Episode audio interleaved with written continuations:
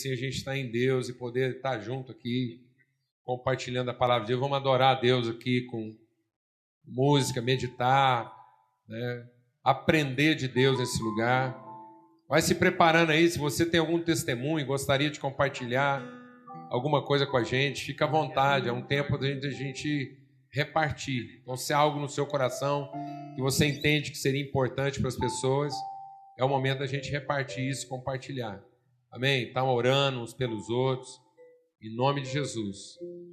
Muito bom a gente poder contar com a palavra de Deus, contar com a comunhão, aprender, repartir, ser exortado, corrigido. É com alegria que a gente faz isso. Amém? Graças a Deus. Graças a Deus. Vamos ter uma palavra de oração. Vamos pedir que Deus mesmo assim nos oriente, nos ajude. A gente quer dar uma boa notícia aí para todo mundo que já chegou é que correndo tudo bem, já está agendado, até a gente a gente marcou essa agenda para forçar um pouco assim a, a cumprir o prazo. É que é, dia 5, 6 e 7 de abril, ou seja, pouco mais de um mês. Logo, logo, né? Dia 5, 6 e 7 de abril. Sexta, sábado e domingo. A gente quer estar inaugurando o nosso espaço lá do outro lado da rua. Então, para quem não sabe, aquela construção que está lá é sua. né? É nossa lá. E, e tem gente que aí tem gente que fala assim: ah, mas está construindo lá, mas parece que vai ficar tão pequeno. Né? E realmente, a gente orou muito e buscou muita direção de Deus a respeito do que, que Deus queria traduzir, né? É importante que a gente entenda que a, a igreja não está a serviço do prédio, o prédio tem que estar tá a serviço da gente. Então a gente queria alguma coisa que nos traduzisse. E uma das coisas que a gente quer que nos continue a nos traduzir é que nós não queremos reunir uma multidão. A gente quer manter um ambiente onde a relação seja próxima, onde a gente comunga, pode pegar um no outro. Amém? Então, a nossa opção foi: é preferível a gente ter várias reuniões lá. Então, lá é um espaço que reúne até duas mil pessoas. Em dez vezes. Tá bom? tá bom? Então, lá reúne quatro, cinco mil pessoas, não tem problema. A gente só vai ter que dividir isso em grupos de 250. Um pouquinho mais, tá bom? Mas nós vamos ter salas lá, estrutura. Nós não vamos deixar de funcionar aqui domingo de manhã na primeira reunião. Então nós não estamos abrindo mão do endereço. Então a nossa reunião das nove da manhã continua sendo feita aqui. E nós estamos pensando seriamente na possibilidade. Tem gente que até já arrepia, porque isso vai aumentar um pouquinho do trabalho aqui. Talvez a gente abrir uma missa das oito. Então deve ter uma missa às oito, umas nove. Não, às oito da manhã mesmo. Principalmente para aquele pessoal mais velho que acorda assim, não sabe o que vai fazer, entendeu? Pode vir aqui. Mas vai ter reunião à noite também. Então, com o um novo espaço lá, a gente pode ter reunião à tarde e à noite. Muito provavelmente, então vamos ter reuniões lá às 5 da tarde e às sete e meia da noite. Então a gente deve aí quase que dobrar a, a, a nossa capacidade de estar reunindo, estudando a palavra de Deus e estando junto, tá bom? Então fica aí marcado na sua agenda, dia 5, 6 e 7 de abril. Tá ok? E, e continuamos com a nossa reunião aqui às 9 da manhã. Amém. Vamos ter uma palavra de oração. Vamos estar falando com Deus mesmo e, e pedindo para que Ele ministre a nossa vida, né? que, ele, que a palavra dele seja reveladora.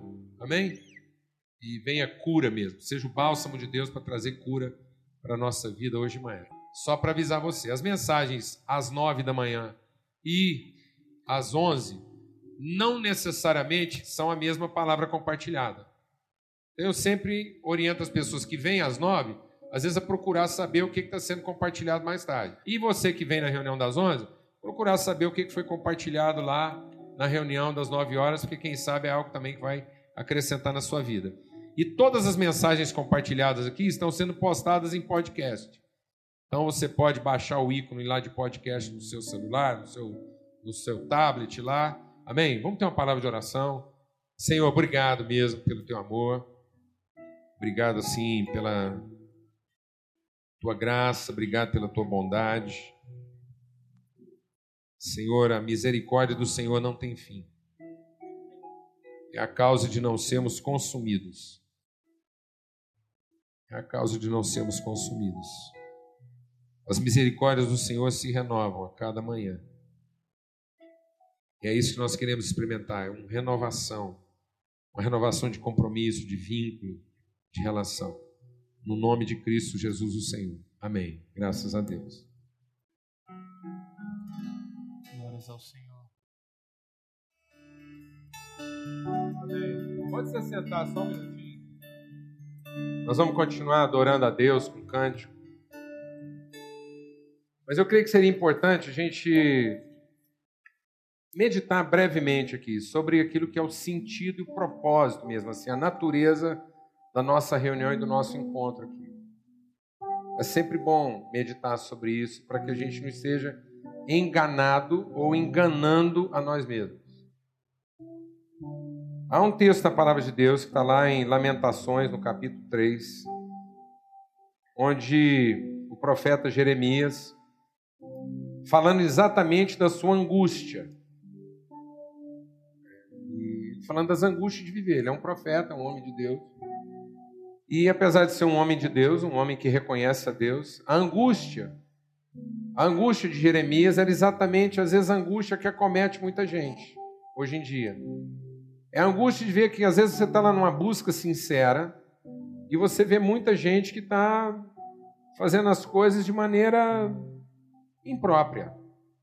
E fica, às vezes, parecendo que Deus não está vendo nada disso, que ele não está se incomodando. E não é verdade. Então, Jeremias não teve dificuldade em, em falar com Deus daquilo que eram seus sentimentos, suas emoções. Às vezes, amados, na forma como as coisas estão sendo ensinadas para nós, não é, deixa Deus ministrar algo ao seu coração aqui. Não é suficiente eu citar a Bíblia.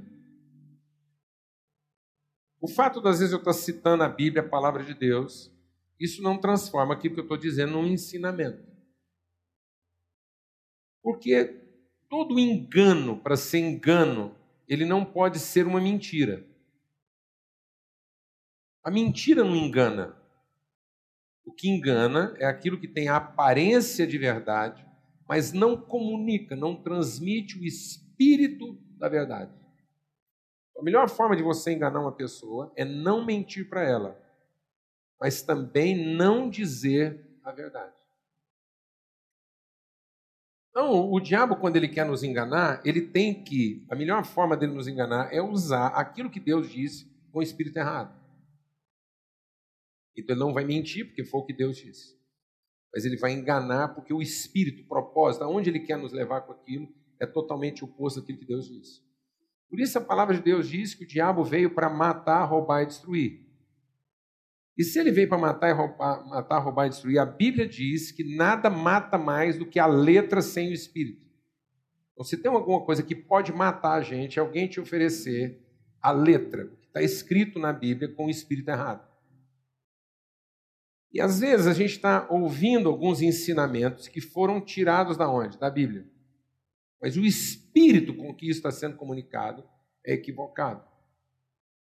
Porque às vezes nós estamos achando que toda palavra que Deus deu para nós, ou toda a fé que Deus quer comunicar para nós através da Sua palavra, é para nos proteger. Na verdade, Deus não está nos prometendo proteção.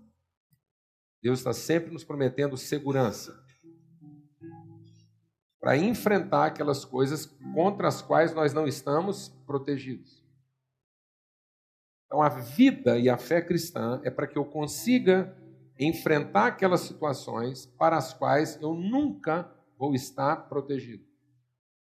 Tanto isso é verdade que o Filho de Deus, nascido de Maria de forma virginal, Jesus veio ao mundo e ele não tinha a nossa herança de pecado, ele não nasceu de homem.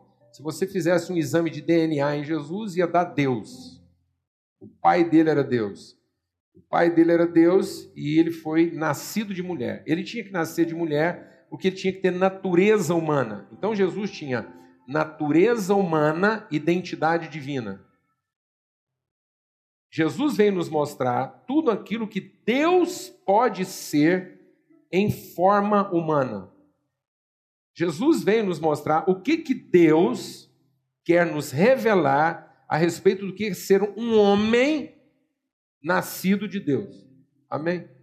Então nós não precisamos buscar outro modelo. A gente vai olhar para Jesus e vai ver o que é ser um homem segundo Deus. O que é o próprio Deus encarnado de forma humana. Jesus não é alguém que está de bem com Deus. Jesus é o próprio Deus assumindo uma forma humana. Então ele tem natureza humana, identidade divina. Por isso que precisava ter mãe terrena e pai celestial. Amém? Ele comunga essas duas naturezas. E é isso, ele era único. Jesus era único. Ele foi unigênito, até que ele deu a vida dele. Quando Jesus morreu, por que, que ele morreu? Ele morreu para transmitir. Ele foi uma semente que, ao morrer, transmitiu, abriu essa mesma condição que era exclusiva dele para todos aqueles que creem. De modo que todo aquele que agora crê tem dentro de si a presença do próprio Espírito de Deus. De modo que nós não somos só alguém que está de bem com Deus, nós somos mais do que isso. Nós somos a própria presença de Deus no mundo, porque o Espírito de Deus anda no mundo através de nós. Amém? Amém? Você gostou dessa notícia aí? Amém? Então, quando esse homem aqui está lá no desafio com a mulher dele, ele não tem que ficar pelejando para ver se Deus ajuda ele a dar conta dela. Ele tem que arrumar todo jeito de não atrapalhar o que Deus está querendo fazer através dele para ajudar ela. Amém, amado? É diferente. Deus não é o cúmplice dele contra ela. Deus é ele a favor dela. Amém? Glória a Deus. Amém. Então, Jesus nasceu de forma o quê? Jesus nasceu de forma santa, sem pecado, nunca fez nada de errado, nunca roubou uma bala no supermercado, não colou. Jesus não colou. Jesus nunca viu um telefone chamando e falou assim para quem está do lado: atende e fala que eu não estou. Nunca fez isso. Amém, mano? Amém? Glória a Deus. Jesus nunca viu um amigo precisando de dinheiro e correu dele porque não queria emprestar. Nunca. Ele nunca fez nada atrapalhado desse jeito. Só amava Deus, amava as pessoas, estava aqui para abençoar todo mundo. E sofreu tudo o que sofreu olha para os amigos dele, olha para a família dele, os irmãos de Jesus, os irmãos de Jesus, que pasme você, acredite ou não, Maria teve outros filhos depois de Jesus, filhos de José. E aí os irmãos de Jesus falavam assim: esse cara fica falando que é filho de Deus, sendo que nós somos filhos da mesma mãe. Onde ele tomou essa? Então Jesus era mal entendido até com os irmãos. Às vezes você acha difícil seus irmãos não te entenderem. Às vezes você fica assustado porque um irmão seu chega para o seu pai e fala assim: pai, você tem certeza que o fulano é filho seu mesmo, igual eu sou? Nada atrapalhado, não teve troca de bebê na maternidade. Porque às vezes você tem uns perrengues lá com seu irmão porque fica parecendo que.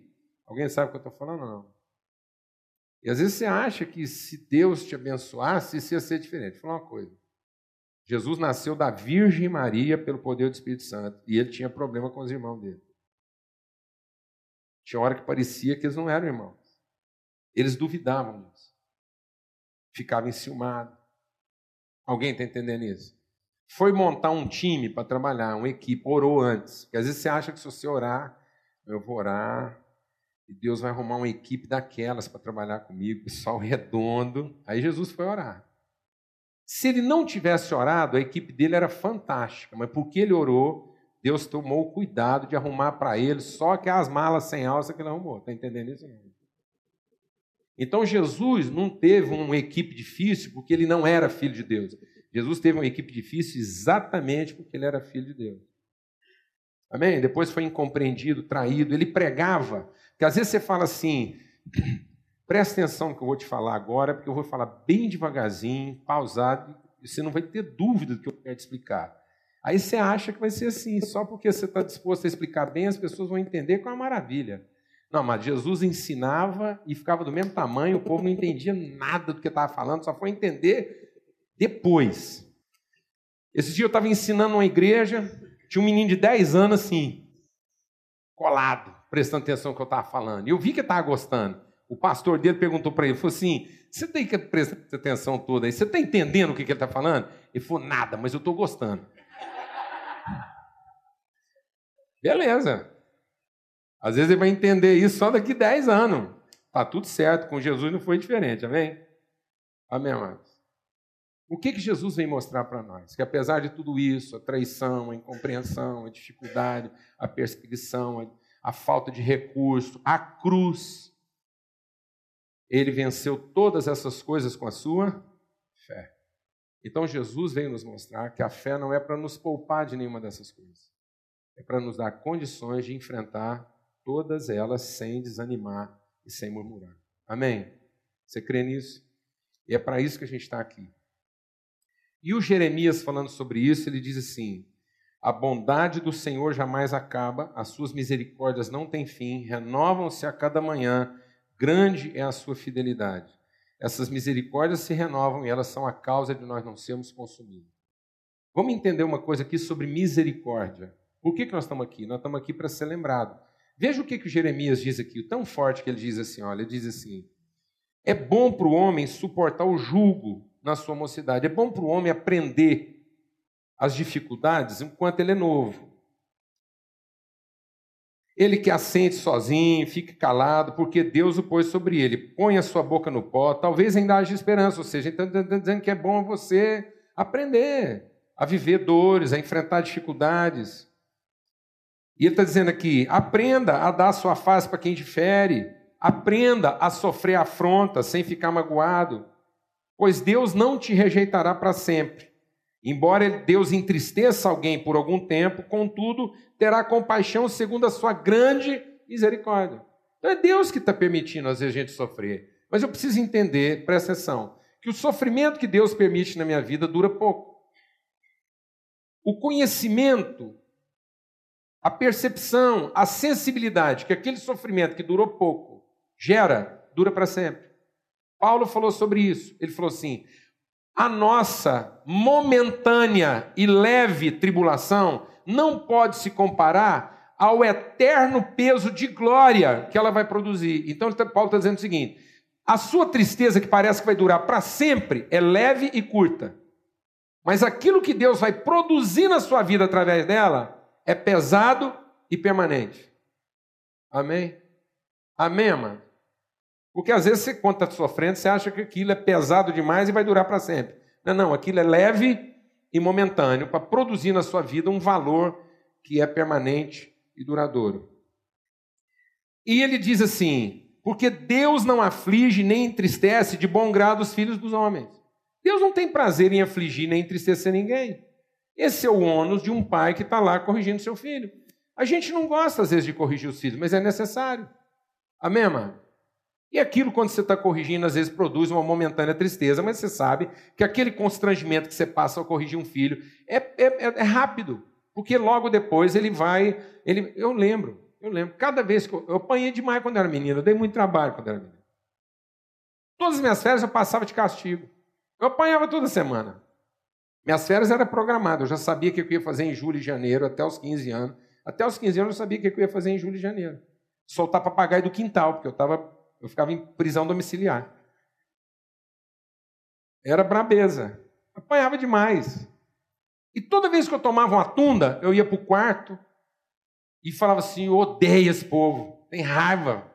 Eu queria morrer, via todo mundo morrer, acabar com isso tudo. Aquilo era raiva, está ardendo que tomava era cintada mesmo.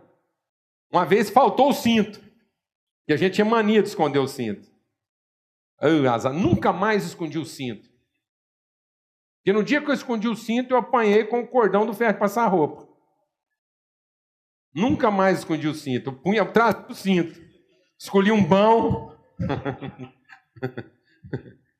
Amém, mano? É assim que a gente tem que fazer com Deus, porque eu sabia que aquilo. Mas depois que passava a dor, o ardume, aí vinha a razão. Tá certo. Aí na bola, não é nada disso. Então Deus não aflige a gente permanentemente. Deus não tem prazer em pisar as pessoas.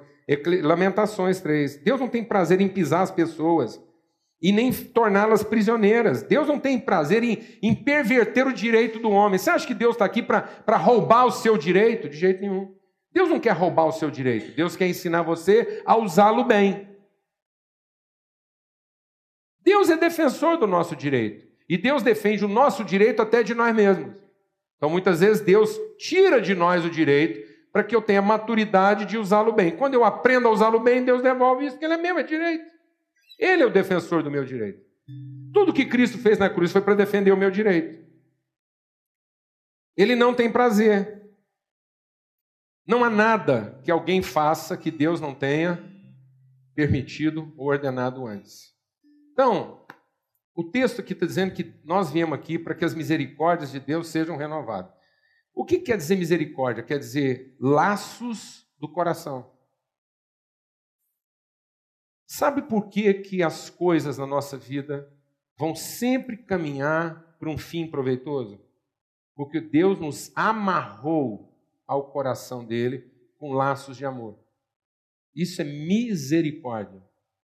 Ou seja, não há nada que possa nos tirar do coração de Deus, porque nós estamos atados, amarrados, vinculados a Deus. A Bíblia diz: foi com laços de amor que o Senhor me puxou para si. Então o texto está dizendo mais ou menos assim: é como se toda manhã Deus fosse lá e verificasse se as cordas estão bem amarradas. Toda manhã Deus levanta e vai lá nas cordas que prendem você a Ele e verifica se aquilo está bem amarrado. Amém, amado? Dá um puxãozinho aqui, puxãozinho ali, só para saber que você está bem amarrado a Ele. Amém? Amém. Glória a Deus. Em nome de Jesus. Deixa esse entendimento entrar no seu coração. Nada poderá nos separar do amor de Deus que está revelado em Cristo Jesus. Porque todo dia de manhã, a primeira coisa que Deus faz é conferir se as cordas que prendem você a Ele estão bem seguras e estão no lugar. Você crê nisso? Glória a Deus. Vamos cantar de novo aquele cante que diz que o amor de Deus vai ser derramado de sobre os montes. Nós cantamos primeiro aí, pode ser? Sabe?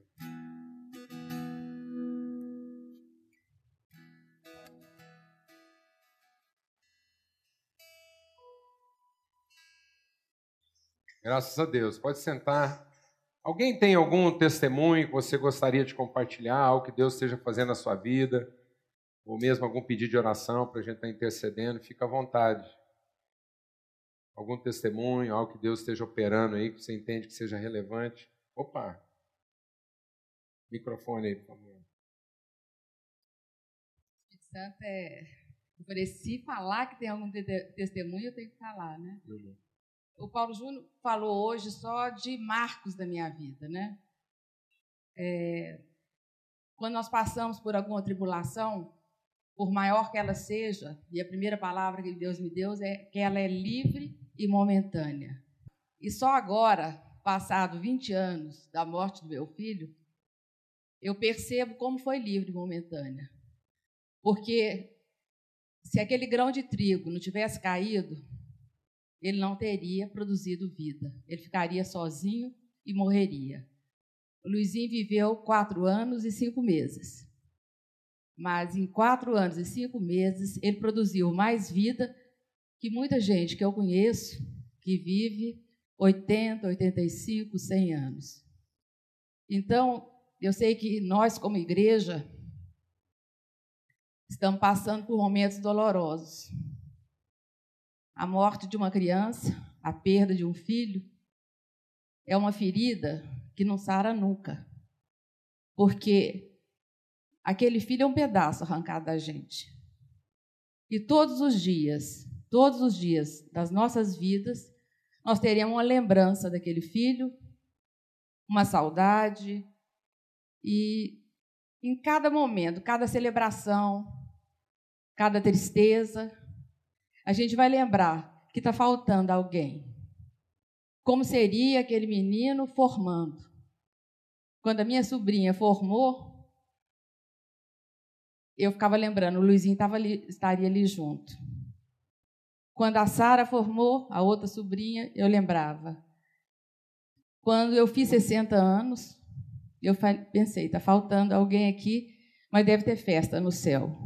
Então, como Paulo Júnior falou, Deus não nos tira as coisas, pelo contrário, Ele planta em nossas vidas algumas sementes. E a semente que Ele planta é a semente da eternidade. Então, se nós pensarmos, como eu falei, que quantas celebrações, quantos acontecimentos, quantos eventos, eu não tive a Flávia e o Luizinho comigo. Mas eu, eu posso lembrar e posso renovar a minha esperança, trazer à memória o que me dá esperança, que para sempre, eternamente, eu terei uma vida com o Senhor, com os meus filhos, com os meus irmãos, com a minha família. E eu sei que o céu não seria o mesmo sem a minha casa. O céu não seria o mesmo sem cada um dos meus amigos. E é isso que nos motiva a continuar sorrindo, alegrando, como às vezes a gente nunca pensou que pudesse sorrir. Eu lembro que na semana que o Luizinho faleceu, na semana que a Flávia faleceu, eu achei que eu nunca mais. Eu lembro que a gente tinha a Folha de São Paulo, falei, Luiz, corta a Folha de São Paulo, não tem graça, não tem vontade de, de ler nada. É, é, é, só uma coisa passageira, uma leve e momentânea tribulação. Porque depois, quando Deus vai acrescentando as verdades dele no nosso coração, a alegria toma, volta a disposição volta. E a motivação que Deus nos mantém aqui, por mais saudade que a gente sinta, é por causa das pessoas. E eu tenho dado graças a Deus pelo Paulo Júnior, por essa igreja, porque essa igreja tem nos ensinado que nada faz sentido sem relacionamento. E é no relacionamento que nós expressamos Deus que plantou essa semente de eternidade a cada um dos nossos queridos. Então eu quero agradecer a Deus e quero motivar você que está passando por alguma tristeza, você que está passando por alguma tribulação. Deus é aquele Pai que deixa que a, que a tunda nos pegue, mas que no futuro, hora que você olha para trás, tudo valeu a pena. Tudo valeu a pena. E vai continuar valendo, porque esses laços de misericórdia estão ligados. Nada, nada nos separará do amor de Deus. Amém. Nada, nada nos separará do amor. Não será tristeza, alegria ou diabo, o que seja. Nada nos separará do amor de Deus. E nós prosseguimos, né? Agora, é, não parece, mas eu fiz 60. Paulo Júnior falou uma palavra que Deus tinha me dado. Seja como for, a gente prossegue para o alvo. E quando a gente chega no 60, que a gente sobe mais, é porque Deus nos dá a possibilidade de enxergar mais e fazer melhor. Então, Amém. que nós prossigamos para o alvo. Não há nada que nos separa do amor de Deus. Amém. Aleluia. É isso mesmo. Sabe, mas a palavra de Deus diz aquilo que a Silvia está testemunhando. A palavra de Deus diz que é o sofrimento que nos torna melhores. A gente, para ter alegria de fato, tem, a gente é melhorado na tristeza para poder ter alegria, porque é, é isso que nos ajusta, é isso que nos torna sensíveis. Com certeza. Tudo que a Silvia passou, a casa dela passou de tristeza, tornou-lhes muito melhores, porque hoje ela pode abraçar quem está sofrendo uma dor com muito mais propriedade, com muito mais sensibilidade, com muito mais entendimento, com muito mais identidade. Então, eu fico pensando, se o Filho de Deus tivesse vindo ao mundo e tivesse rodado macio, não era justo, porque ele ia gerar em nós uma expectativa frustrante. Às vezes, quando eu estou passando alguma tribulação e com as pessoas que eu amo, no momento que às vezes eu quero lamentar aquilo, eu, eu falo, Deus, não seria justo. Não seria justo conviver com as pessoas, falar do amor de Deus com as pessoas, falar de fé e não sofrer as dores que, que as pessoas sofrem.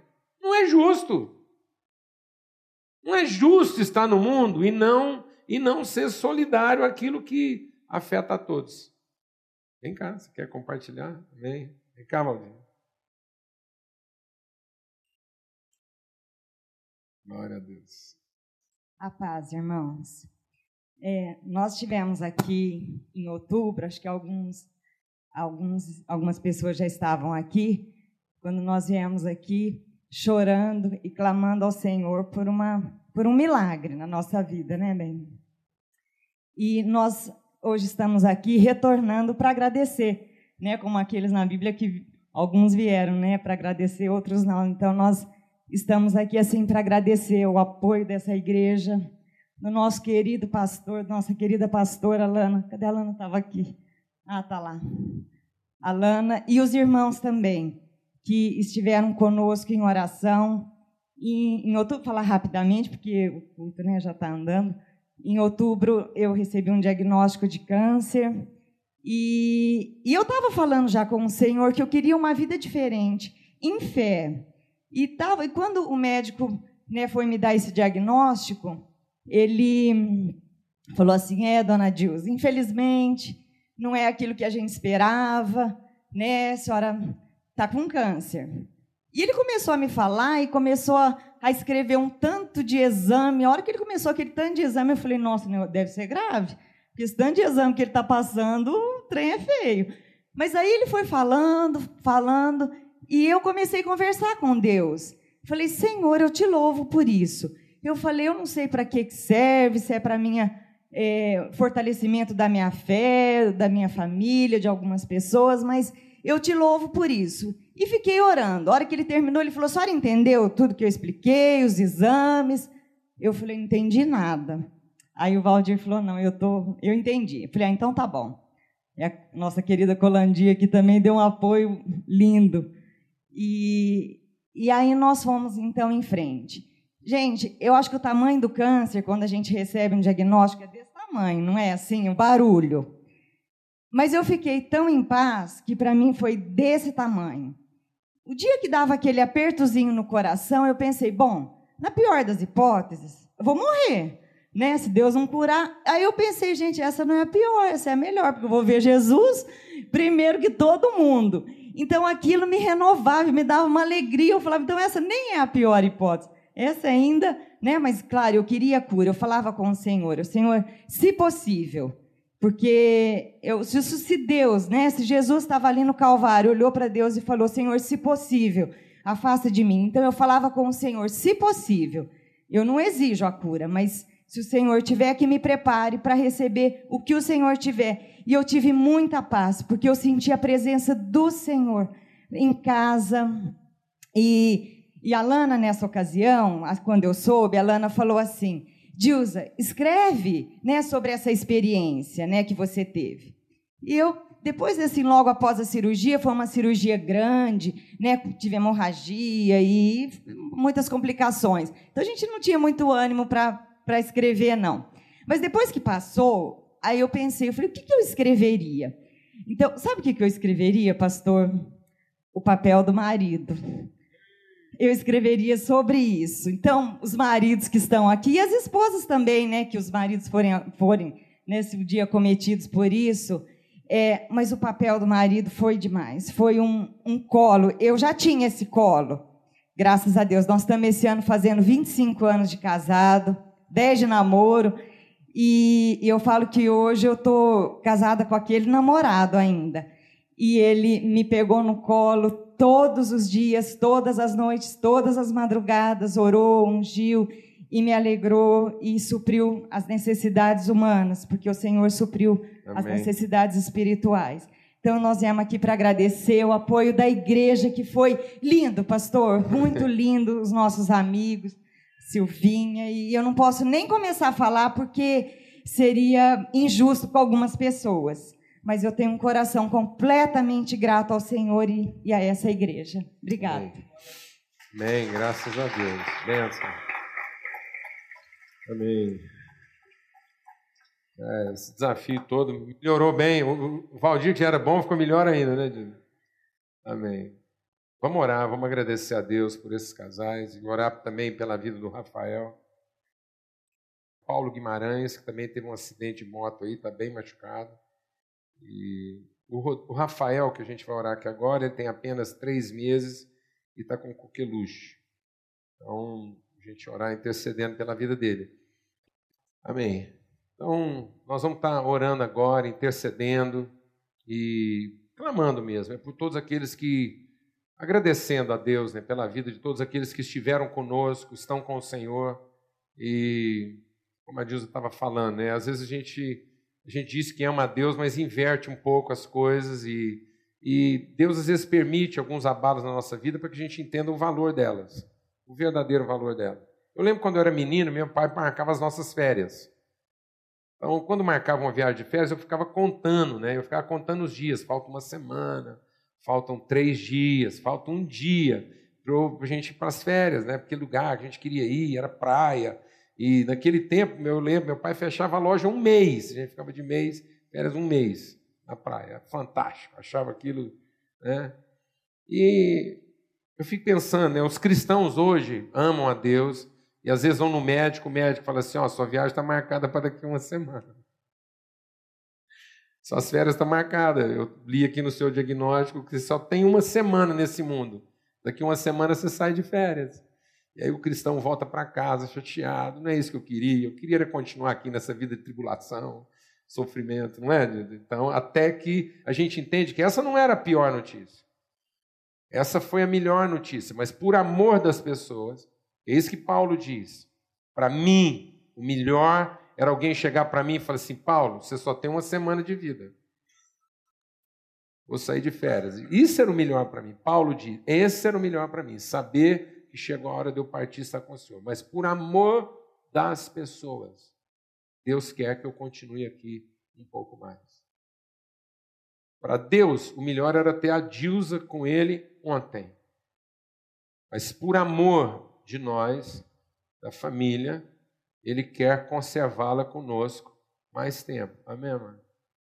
Amém, mano?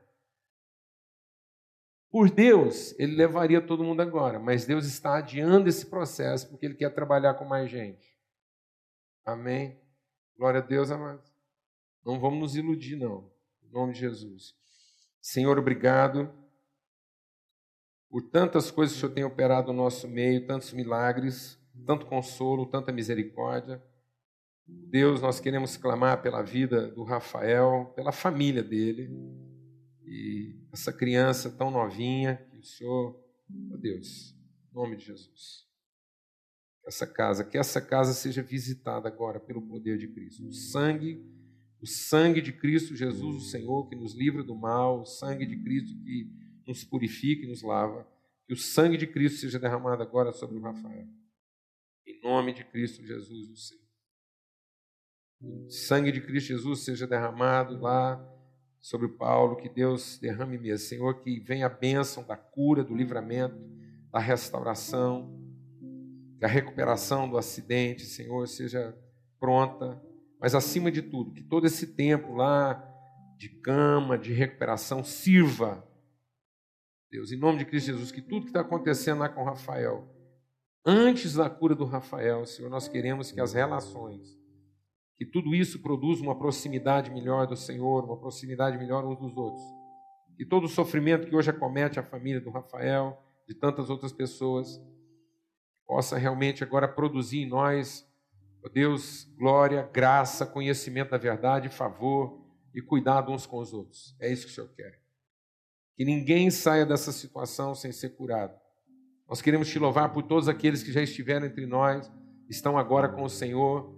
Como a Silvia diz, sempre vai haver a saudade, graças a Deus. Graças a Deus, que toda vez que a gente se lembrar de cada uma dessas pessoas, quando a gente se lembra lá do Valdir, quando a gente se lembra do Pedro que partiu logo essa semana, do Luizinho que já partiu há tanto tempo, vai sempre ficar a saudade.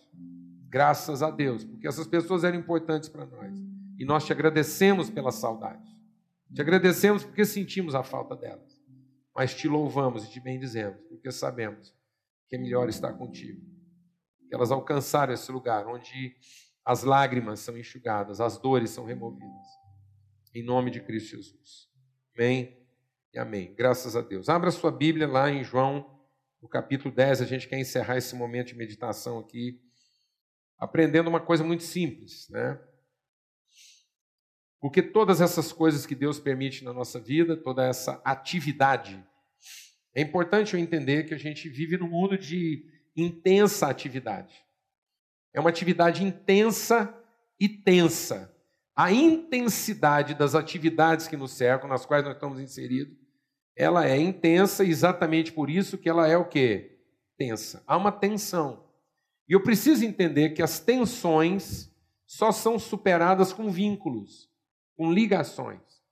Por isso nós temos que ter tendões, nós temos que ter tendões de relacionamento, tendões de, de ligação para suportar as tensões que as atividades da vida e as pressões da vida trazem sobre nós. Aqui no João, no capítulo 10, diz assim: Em verdade vos digo, quem não entra pela porta do aprisco das ovelhas, mas sobre por outra parte, esse é ladrão e salteador.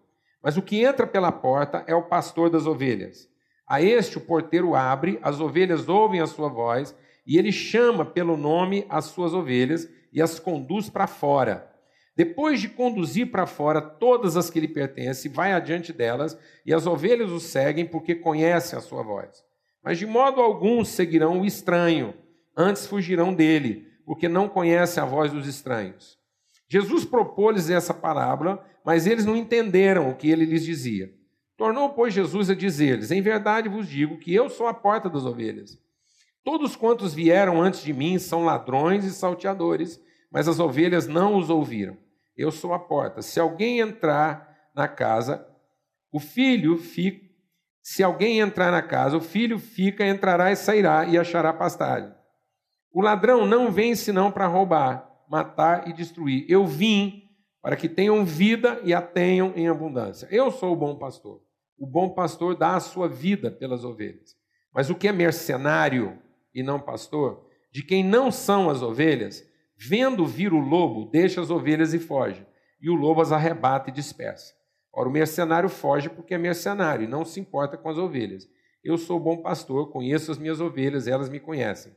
Assim como o Pai me conhece, eu a conheço e dou a minha vida pelas ovelhas. Deus tem falado ao nosso coração a respeito dessa passagem para a gente entender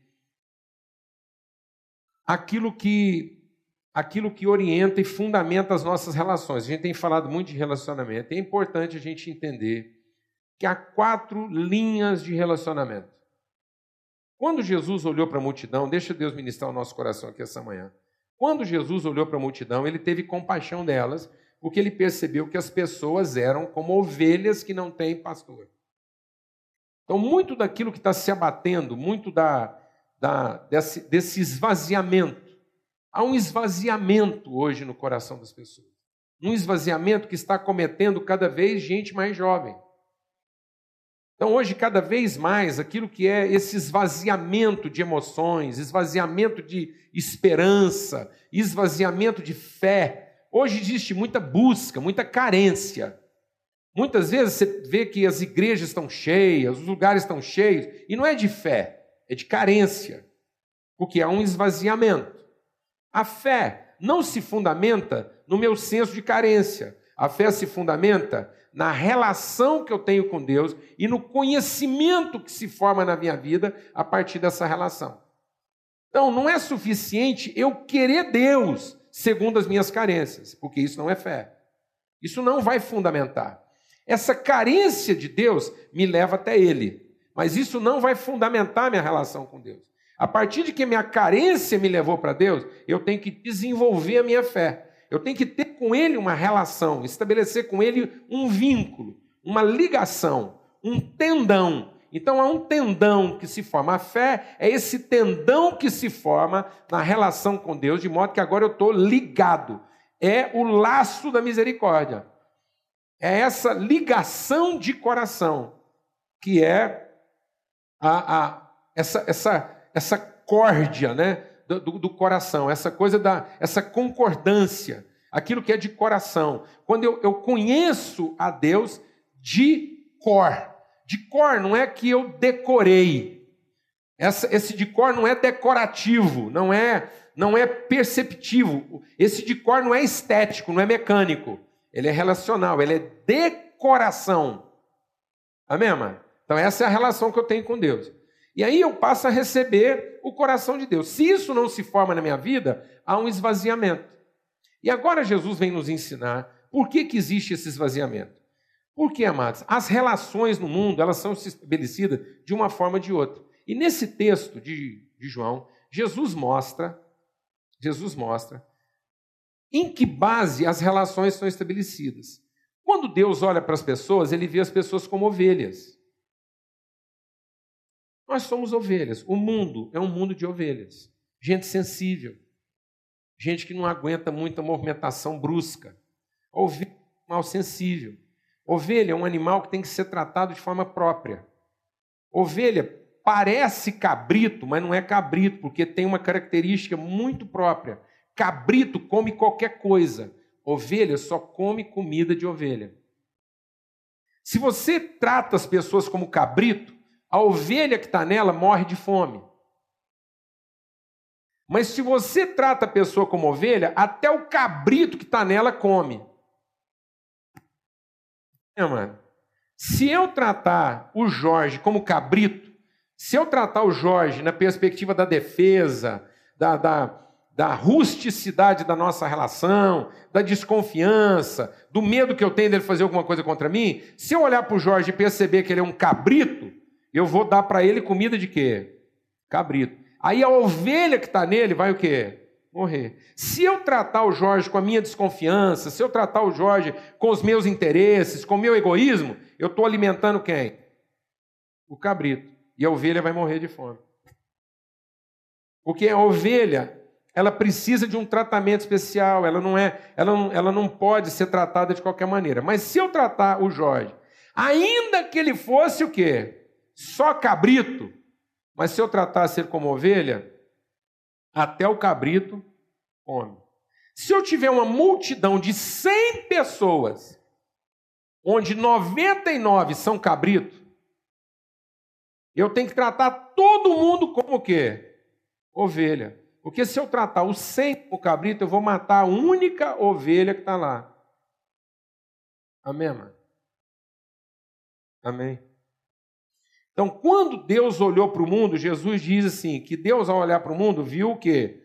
Ovelhas que não têm pastor. Agora vamos entender isso, porque às vezes eu olho isso e transfiro essa responsabilidade para quem? Para Jesus. E eu não entendo que aquilo que Jesus fez é para que eu faça igual. Então, a fé a fé que eu preciso desenvolver não é a fé de que Jesus vai continuar resolvendo as minhas carências. A fé que eu preciso desenvolver é que eu, conhecendo Jesus, eu posso tratar todo mundo do mesmo jeito que ele tratou. Então a fé não é para que Jesus me resolva, a fé é para que eu me torne como ele.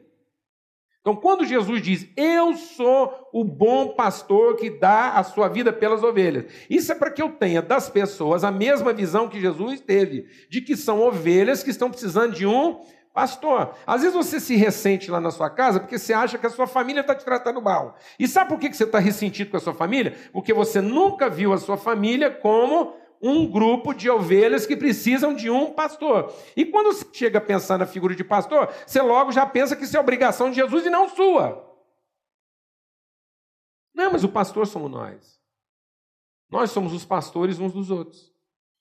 Amém? E por que isso? Por que, que essa figura está aí? Porque nesse texto aí de João 10, existem quatro elementos que se relacionam com a ovelha. Existe o ladrão, existe o mercenário, existe o lobo e existe o pastor. Essas quatro figuras que lidam com ovelha falam a que tipo de sentimentos e de tratamentos que a ovelha é submetida. O que que norteia as nossas relações? Então, sabe o que é interessante a respeito do ladrão, do mercenário, do lobo e do pastor é que se você perguntar para os quatro o que, que eles mais gostam na vida, o que, que os quatro têm em comum? O que, que é comum do ladrão, do mercenário, do lobo e do pastor? A ovelha. Então, se nós somos um rebanho de ovelhas que precisa de um pastor, existe quatro formas de tratar essa ovelha. Eu posso tratar essa ovelha como um lobo. Que, que quer dizer isso? O lobo é aquele que estabelece as suas relações com base exclusivamente na química dos seus desejos. A única coisa que ele vê no outro é aquilo que o estimula, que o excita. Então, o lobo é aquele que, se você pendurar de cabeça para baixo, você pode pegar o lobo e falar assim: do que, que você gosta? Você pode dar soro da verdade no lobo, e ele vai dizer para você: o que eu mais gosto, eu vivo, a razão da minha vida são as ovelhas. Mas ele não percebe que quando ele diz isso, na verdade, ele diz que a ovelha é o que ele mais prefere, porque é a ovelha que alimenta e satisfaz a sua necessidade. Ele é devorador. E às vezes, amados, é com base nisso que nós estamos restabelecendo as nossas relações. Sabe por que, que existe um esvaziamento no coração das pessoas? Sabe por que, que as pessoas estão perdidas? Sabe por que, que elas são como ovelhas que não têm pastor? Porque muitas vezes elas estão sendo tratadas por quem? Por lobo. O que, que você é dentro da sua casa? O que, que você é dentro da sua empresa? O que, que norteia suas ações nas suas relações mais próximas? Como é que você justifica a sua raiva? A gente tem que ser honesto nisso. Você justifica sua insatisfação no seu relacionamento familiar? Por quê? Porque suas necessidades não estão sendo satisfeitas? Então, até agora, a sua casa continua sem ter o quê? Pastor. Porque tudo que você entrega para sua casa é a sua libido. A sua libido que uma hora está excitada, outra hora está o quê? Desanimada. Uma hora você está muito quente, outra hora você está muito frio. E a única justificativa que a gente tem para isso é o quê? É a química. Gostei, não gostei. Prefiro, não prefiro. E às vezes as pessoas estão tendo que conviver conosco nessa base. Quantas pessoas estão sofrendo com a gente porque a gente só lida com elas na base do quê? Não estou afim, não gostei, é o que eu gosto. Vamos fazer tal coisa? Não vou. Por que não? Porque eu não gosto. Não estou afim. É mesmo. Em que matilha você, você foi criado? Então, esse é o lobo. O lobo ele não respeita, o lobo não vê cerca, o lobo não, ele não reconhece nenhum símbolo de autoridade, o lobo não reconhece é, rotina. Então, amados, às vezes nós somos assim. Nós somos o lobo, que não reconhecemos rotina. Quantas vezes os maridos estão subjugando suas esposas, esposas estão ferindo seus maridos, pais estão subjugando seus filhos, filhos estão, estão desprezando seus pais, por quê? Porque não reconhece rotina. O mundo hoje não reconhece rotina. Ou quando reconhece, reconhece de maneira que imposta, sem valor. Não há valor na rotina. Por que, que os filhos da gente hoje estudam tanto e vão tanto para coisa? É dança, é música, é não sei o quê. É verdade que nós queremos filho mais culto do planeta ou é verdade que nós queremos ficar livre desde a maior parte do tempo?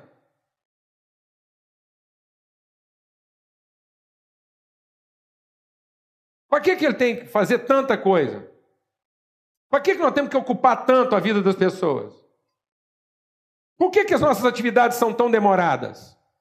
Porque nós estamos realmente interessados em formar pessoas, ou porque nós temos medo de ficar um tempinho só parado com elas e não ter o que falar.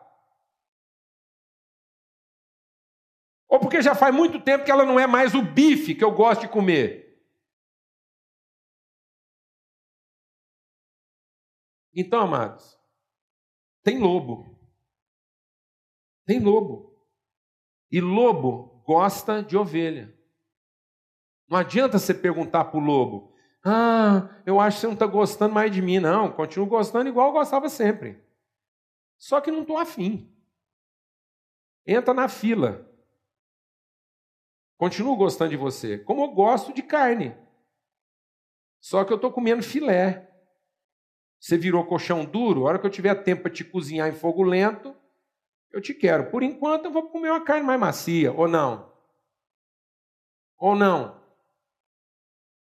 Por que, que tem homem aí comendo espetinho na esquina? Fala para mim, mano. O que é mais fácil e custa mais barato. São o quê? São o quê, mano? Tem lobo, viu, mano? E lobo gosta de ovelha. Lobo não gosta de lobo. Lobo gosta de ovelha. E tem amado, ladrão. Mas não é a mesma coisa? Não, ladrão é diferente. Ele tem, uma, ele tem um apetite mais elaborado, porque ele tem o apetite da cobiça. O negócio dele não é só a fome, o negócio dele é o que é do outro. A felicidade dele não está naquilo que ele pode ter, a felicidade dele está naquilo que ele pode tomar. E tem gente assim, mano. E por incrível que pareça, o ladrão não gosta de cabrito. O ladrão gosta de quê? Ladrão não gosta de lobo. Eles competem. Tem hora que tem gente disputando a mesma pessoa. Às vezes você entrou numa parada como lobo e esbarrou no quê? Num ladrão. E você está nervoso porque um ladrão levou a ovelha antes de você pegar ela como lobo. Ela só mudou de azar, amada, ela não deu sorte. Quem que é o ladrão, amados? O ladrão é o invejoso. Você sabia que tem gente que casa por inveja? Mas casa. A pessoa tem inveja da felicidade do outro e casa com ela para tirar aquela felicidade do outro e passar para ele. Porque ele nunca vai tratar a pessoa bem, ele só quer tomar a felicidade dela. Ele viu na pessoa felicidade que ele não tinha. E ele entende que aquela pessoa pode dar para ele a felicidade dele. E aí ele não se ele não se preocupa em manter a felicidade nela. Ele se preocupa em encontrar meio de transferir a felicidade do outro para ele. Ele não se preocupa quando o outro está infeliz. Ele fica infeliz quando o outro está infeliz, porque o outro não pode dar mais para ele a felicidade que ele quer tirar do outro. Ele se ressente quando a pessoa fica infeliz. Porque não é justo o outro ficar infeliz na hora que ele mais estava precisando tirar a felicidade dele. Isso não é amor, amado. Isso é inveja. Isso é cobiça. Então tem gente que se atrela a outra pessoa, tem gente que procura um relacionamento, ele fica tentando achar alguém feliz. Ele vai tentando achar alguém feliz, a hora que ele acha essa pessoa feliz, ele vai lá e rouba ela. Aí depois que ele rouba toda a felicidade dela, e agora ela não tem mais nenhuma felicidade, porque ele conseguiu tirar toda, é simples. Ele vai procurar outra pessoa feliz para roubar. Alguém aqui sabe o que eu estou falando ou não? Porque ele tem inveja de ver gente feliz. E o contentamento dele não é ser feliz é tirar a felicidade dos outros. São pessoas que vivem de comparação. Tem gente que não casou com o marido que quis. Tem gente que casou com o marido da outra. Que fazia a outra feliz, ele vai lá e toma ela para agora fazer ela feliz. Alguém está entendendo o que eu estou falando? Não. Então a pessoa não tem um projeto de vida. Ela nunca ela nunca pensou o que é a sua própria felicidade. Ela fica em conta. Então tem mulher que vai lá e tira o marido que fazia a outra feliz. E não é porque ela quer ser feliz com ele, não. É porque ela quer tirar a felicidade da outra. Porque ela não admite ser infeliz enquanto a outra é feliz. Então ela vai lá e rouba a felicidade dos outros. Alguém está entendendo o que eu estou falando aqui ou não?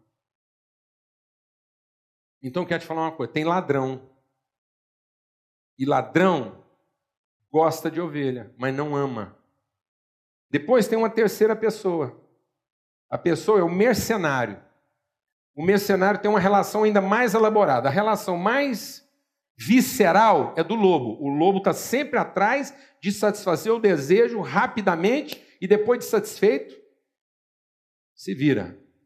O ladrão quer roubar dos outros a felicidade, porque ele não se conforma ser infeliz sozinho. Agora, o mercenário não, ele tem uma relação consensual. Ele conseguiu encontrar alguém que conscientemente fez um negócio com ele. Então, tem gente que consegue estabelecer uma relação consensual. Nós temos um negócio aqui, nós vamos tirar proveito um do outro. Eu cuido de mim, você cuida de você. Então, eu cuido de você, e te alimento bem, você me dá. Aí a ovelha fala: Não, tá bom, se você me alimentar bem, também eu te dou uma lãzinha de vez em quando, você faz uns casacos, pode comercializar. Então a relação é o quê? Comercial. E ela é consensual. E a desgraça dessa relação é que a ovelha se sente temporariamente protegida. Com o lobo, a ovelha sabe que está entrando numa roubada. Quando a ovelha lida com o lobo, ela sabe que ela não vai sair dali bem. Com o ladrão, ela desconfia que pode se dar mal, porque ela não sabe direito o destino dela. Com o lobo, não, ela já tem certeza que entrou numa latada. Alguém aqui sabe o que eu estou falando? Não. Com ladrão, ela ainda conserva alguma esperança. Mas agora, com mercenário, ela tem certeza que vai se dar bem. Que no fim vai ficar bom para os dois. Até que aparece o primeiro problema grave. E aí, quando aparece o primeiro problema grave, a relação mostra que ela sempre foi o quê? Comercial.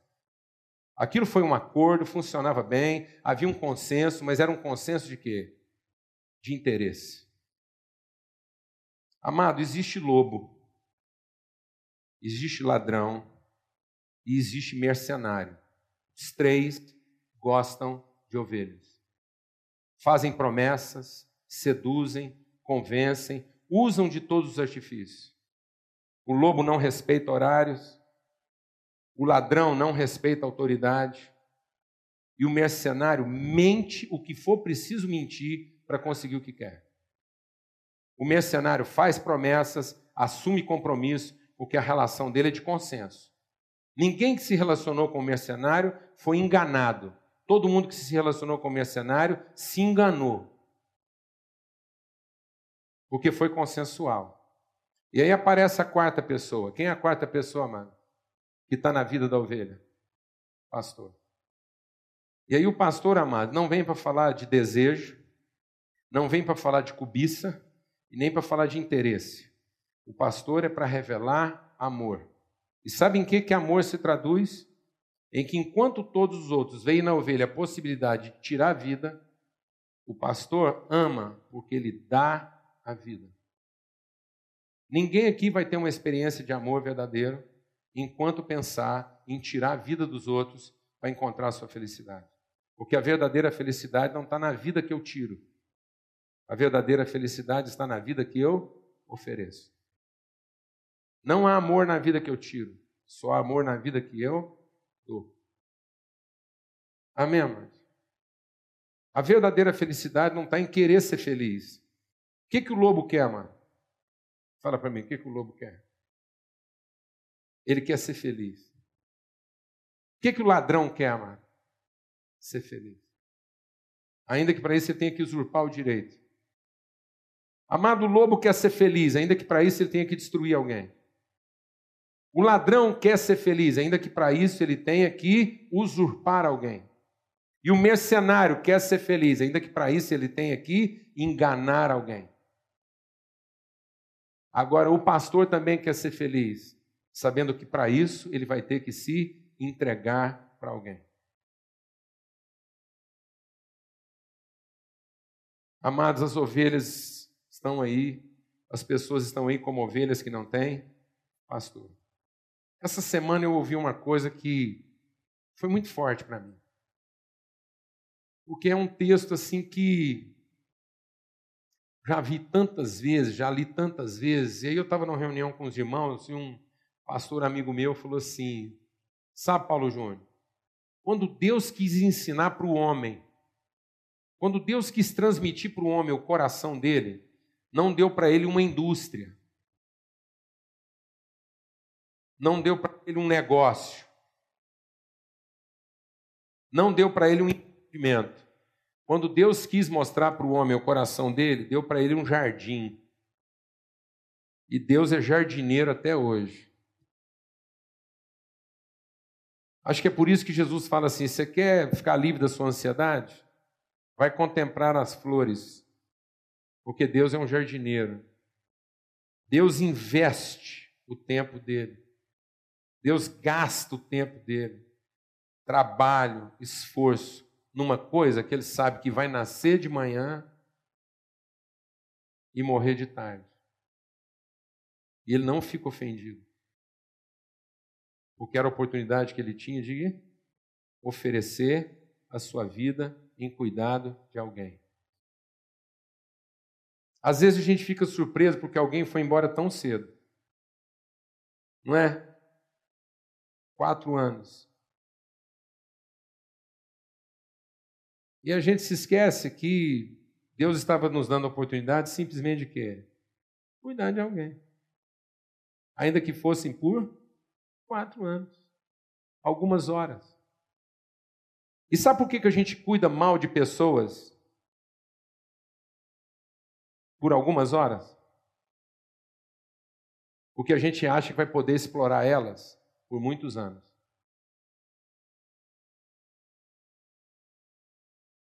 Sabe por que, a gente não trata bem as pessoas por alguns minutos? Porque a gente acha que vai poder continuar explorando elas por muitos anos. Mas elas não estão aqui para serem exploradas. Elas estão aqui para serem cuidadas. Ainda que seja por alguns minutos. A gente é maltratado por um garçom no restaurante e fica ofendido, não é verdade? Sim ou não? É. Porque a gente às vezes se esquece de que ele é um irmão que precisa ser o quê? Cuidado. Às vezes a gente tinha que começar a voltar nos restaurantes onde tem um garçom ruim. Para gastar tempo com aquele cara para ver se depois de alguns anos ele vira um garçom o quê? Bom, né? Amém, mano? Glória a Deus, amado. Porque afinal de contas, na vida daquele garçom eu não sou lobo, nem ladrão, nem mercenário. Pode ser que na vida daquele garçom que me tratou mal eu seja só o pastor de uma ovelha que não tem pastor. Alguém que está precisando ser cuidado e não usado. Amém, amado? Em nome de Jesus. Vamos ter uma palavra de oração. O amor não está em como nós somos servidos. O amor está em como nós servimos. Não é suficiente você dizer que gosta das pessoas. Não é suficiente eu dizer que eu tenho interesse nelas. Lobos gostam, mercenários têm interesse. Ladrões desejam, mas só os pastores amam, cuidam, dão a vida por elas. Amém? E nós estamos aqui para cuidar uns dos outros. Nós estamos aqui para ser pastores uns dos outros. Nós estamos aqui para receber o coração de Cristo em relação aos outros.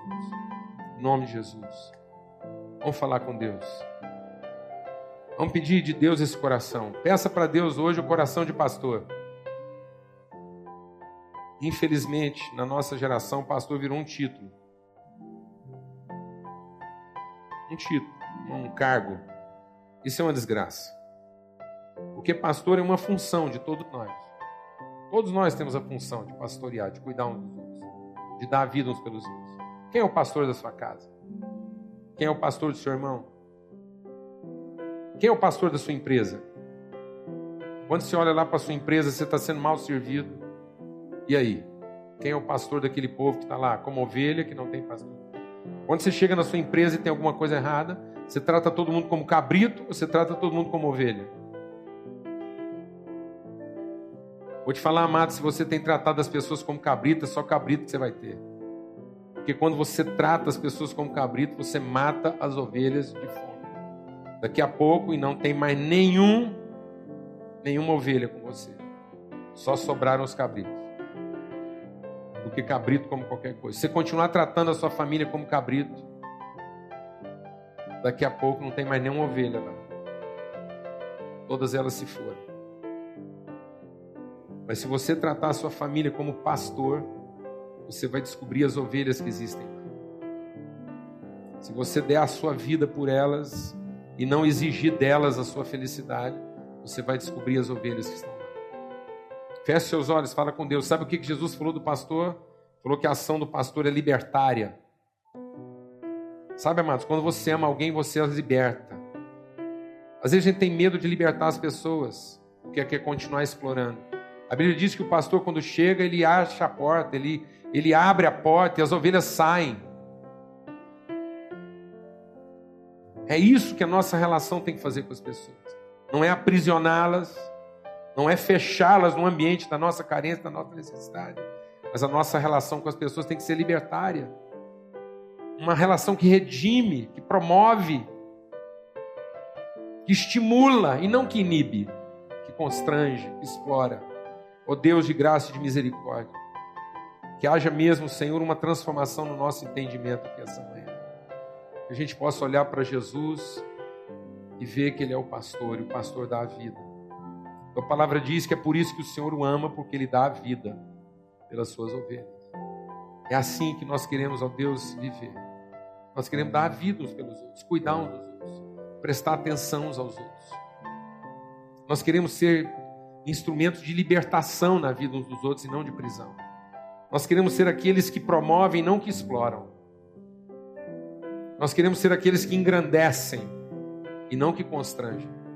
Em nome de Cristo Jesus, o Senhor.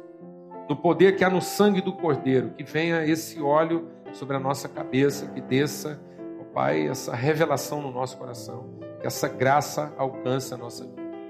quero suplicar que hoje, ao sair daqui, cada um de nós entenda que é pastor. Que é pastor. É pastor da mulher, é pastor do marido, é pastor do filho, é pastor do pai, é pastor do amigo. Somos pastores uns dos outros. Somos ovelhas uns dos outros e pastores uns dos outros. É isso que nós somos. Que o Senhor faça resplandecer o seu rosto sobre cada um de nós e nos dê paz.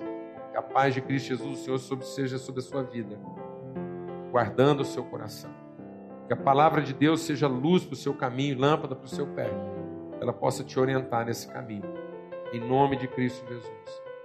Em nome de Cristo Jesus, o Senhor. Amém.